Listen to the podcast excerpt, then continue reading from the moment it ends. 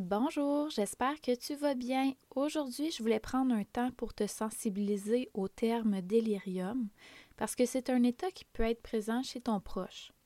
Je crois que c'est important aussi de comprendre cet état-là parce que c'est pas parce qu'une personne présente un trouble neurocognitif majeur qu'il va avoir des épisodes de délirium, puis c'est pas non plus parce qu'une personne vit un épisode de délirium qu'elle va avoir un trouble neurocognitif majeur. Je vais t'expliquer ça dans quelques instants. Je m'appelle Roxane, je suis psychoéducatrice et je me spécialise dans l'accompagnement des proches aimants de personnes vivant avec des troubles neurocognitifs. Une des choses qui me tient énormément à cœur, c'est ton bien-être. C'est pour cette raison que je veux t'outiller dans ton rôle pour préserver ta santé, mais aussi éviter ton épuisement. Sache que dans le podcast, j'utilise le terme proche aimant plutôt que proche aidant parce que souvent l'aide que tu apportes est un acte d'amour.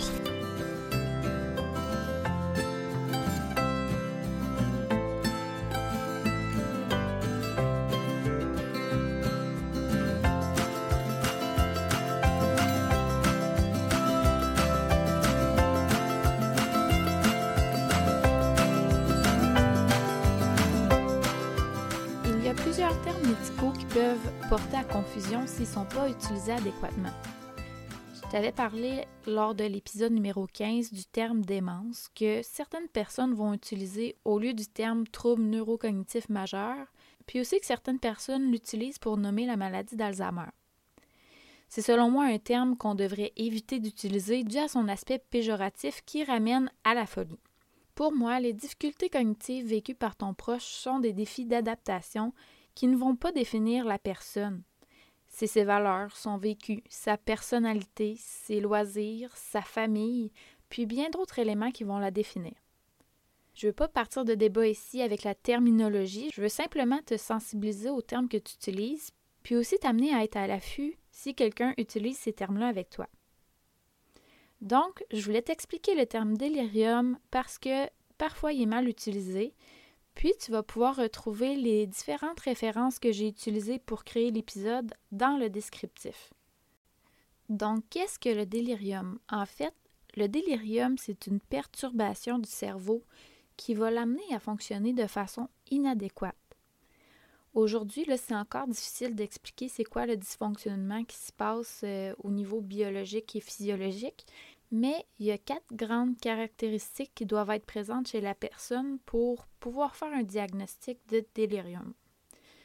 La personne doit présenter une altération de son état de conscience avec une incapacité à soutenir son attention. Il doit y avoir une rapidité dans l'apparition des symptômes et une fluctuation.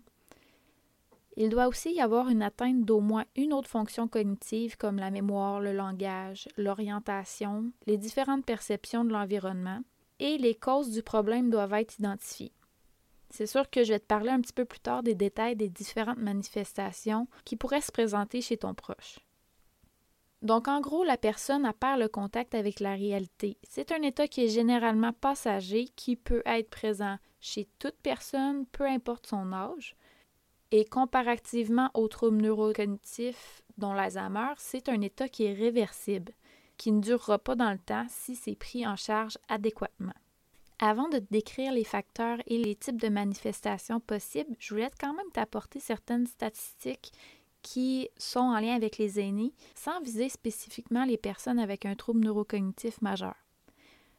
Pour ce qui est des statistiques, il y aurait de 10 à 15% des aînés qui vont vivre un délirium à leur admission à l'hôpital, et de 10 à 65% lors de leur séjour à l'hôpital. Puis ces probabilités-là vont varier en fonction du type d'unité de soins dans lequel la personne est.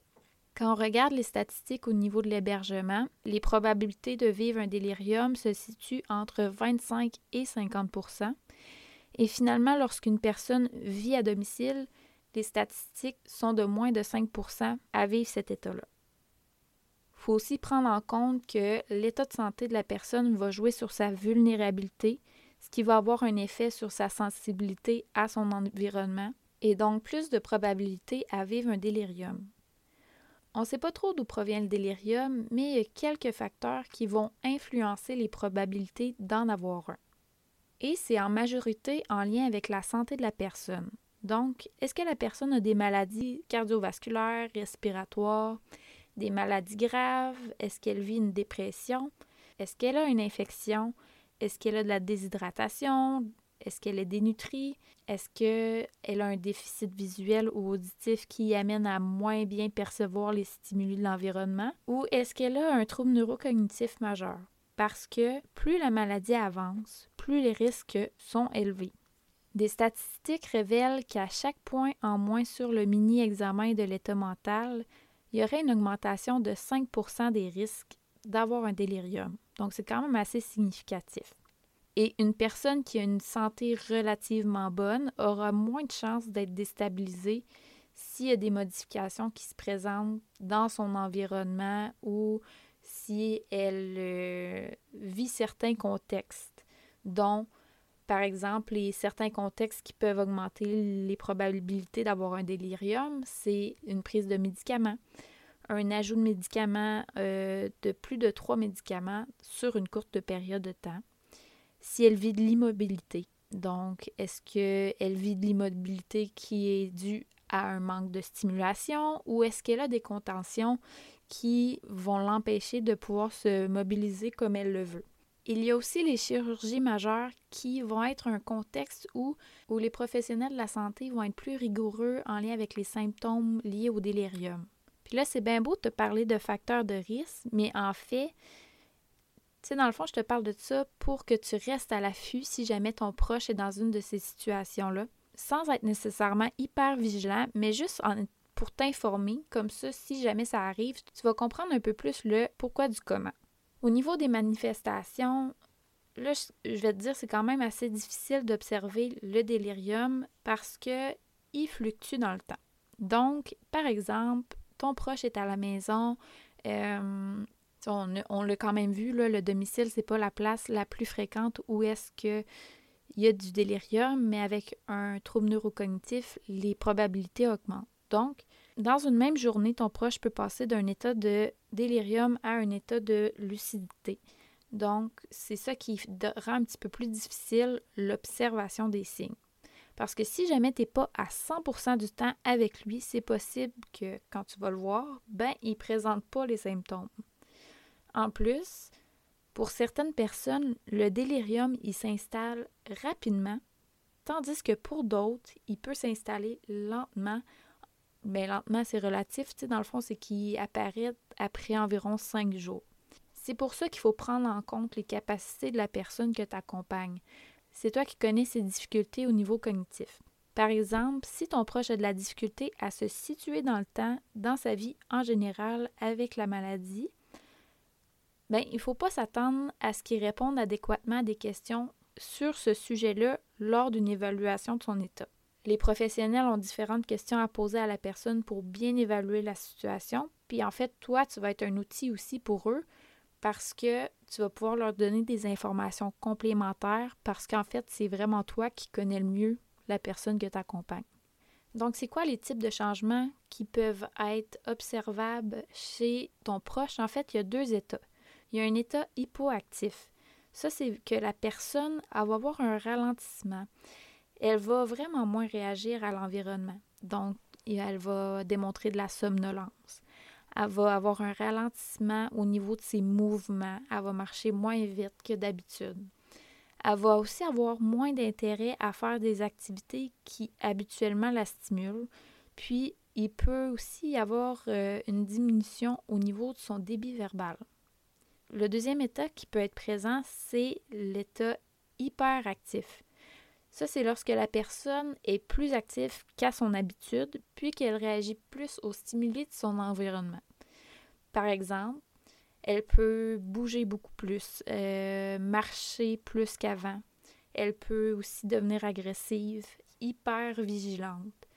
Si tu vas la voir, ça se peut qu'elle fasse le saut, ce qu'elle ne fait pas habituellement, par exemple. Elle peut avoir des symptômes psychotiques, avoir un discours incohérent ou des cris être en colère ou irritable, elle peut aussi être dans un état de combativité et il y en a d'autres, de l'impatience, euh, une absence de collaboration, le chant, le rire, l'euphorie, être euh, distraite, faire des cauchemars, avoir des pensées persistantes. Ou elle peut aussi avoir les deux états, donc être hypoactive et hyperactive dans la même journée. Puis s'il y a des symptômes que peut-être que tu retrouves chez ton proche, mais qui font partie de l'évolution de son trouble neurocognitif ou que c'est un symptôme comportemental ou psychologique de la démence.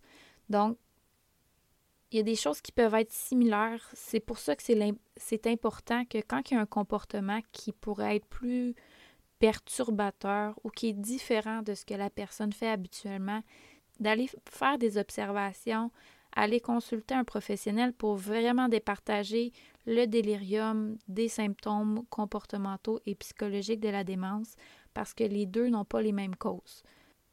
Pour ce qui est des traitements, il y a peu de traitements disponibles qui sont spécifiques au délirium. On va parler plutôt de prévention en fonction des divers facteurs qui sont présents chez une personne. Par exemple, comme j'ai dit tantôt, si la personne est en préparation d'une chirurgie majeure, généralement les professionnels vont tenter de mettre tout en œuvre avec les familles pour favoriser la rémission de la personne, puis éviter qu'il y ait des stresseurs qui pourraient augmenter les probabilités de présence du délirium au cours de l'hospitalisation. Donc, il y a un aménagement de l'environnement qui pourrait être fait, un emploi d'une technique de communication apaisante avec une écoute, de l'empathie, même si des fois ça peut être un défi de rester calme. Comme je disais tantôt, l'implication de la famille, limiter les visites extérieures pour favoriser la récupération. Puis encore là, c'est pas toujours évident en fonction des lits disponibles, puis parfois des chambres doubles qui ne permettent pas nécessairement le calme. Et en dernier recours, il va y avoir l'utilisation d'antipsychotiques. Souvent, c'est quand la personne se met en danger ou met en danger les autres personnes. Les principaux qui vont être donnés, c'est l'alpéridol et le risperidone. Je ne pourrais pas te donner plus d'informations par rapport à ça. Ce n'est pas vraiment mon domaine. Mais euh, c'est sûr qu'il y a des contraintes, il y a des personnes qui ne peuvent pas le prendre, fait c'est sûr que le corps médical va vraiment évaluer la situation pour ajuster leurs interventions, que ce soit des interventions pharmacologiques ou non.